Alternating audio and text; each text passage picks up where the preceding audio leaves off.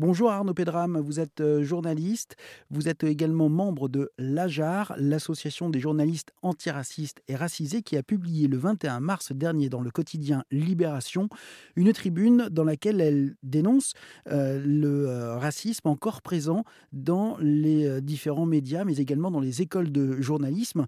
Vous appelez les, deux d'ailleurs à, prendre leurs responsabilités pour vous aider à, à lutter contre ce phénomène. concrètement, comment ça peut se euh, dans une école ou dans un média? Donc pour les écoles, nous, on veut travailler avec elles. On veut faire des formations. On, donc on veut venir, on veut interagir. Et puis, euh, on, veut, on veut voir comment ça prendrait comme forme. On a souvent des témoignages de gens qui nous racontent des histoires qui leur arrivent en école, qui sont difficiles. On aimerait pouvoir euh, épauler ces gens-là. Donc, on verra quelle, quelle, forme ça prendra.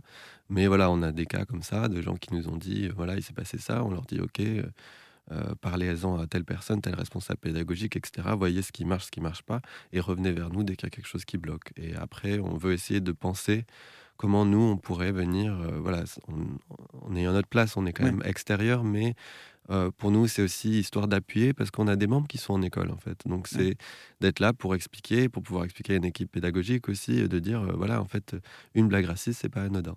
Ça crée des groupes, ça nuit au bon travail des étudiants.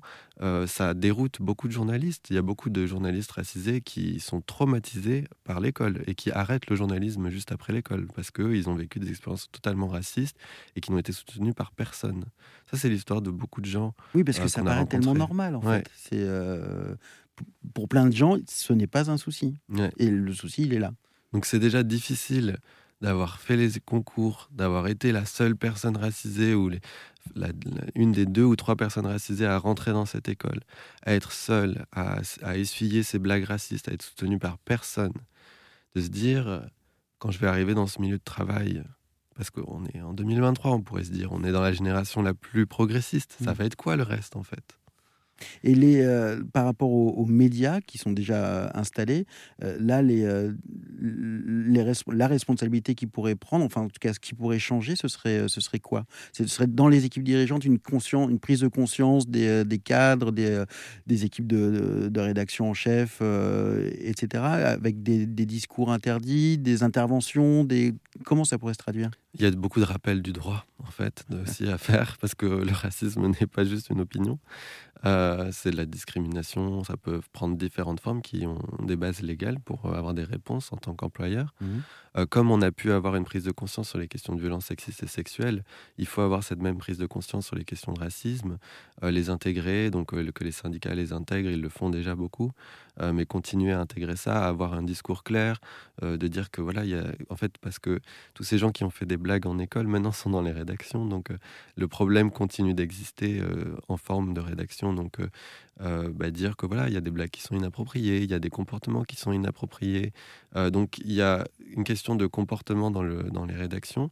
Il y a aussi une question d'accès à l'emploi et de promotion mmh. et de, de plafond de verre pour les personnes racisées. Donc, ça, c'est d'autres thématiques par rapport aux rédactions. et donc pour ça, c'est voilà, on demande aux rédactions aussi de changer leur méthode de recrutement, de, poster leurs offres d'emploi publiquement, euh, et comme ils le font de plus en plus et de mieux en mieux pour les questions de genre, prendre en compte le fait que euh, la racisation, c'est un élément dans la candidature de quelqu'un et qu'il faut le prendre en compte. Ça ne veut pas dire qu'on recrute quelqu'un parce qu'elle est noire, parce que telle personne est racisée, mais dire qu'en fait, ça fait partie euh, de la candidature de quelqu'un, qu'il faut qu'on change un peu nos méthodes de recrutement. Vous retrouverez tous les détails sur arzen.fr. Merci beaucoup, Arnaud Pédram. Merci beaucoup. D'être venu dans les locaux d'Arzen Radio donc pour nous parler de l'AJAR, l'association euh, des journalistes antiracistes et racisés et ES. Merci beaucoup.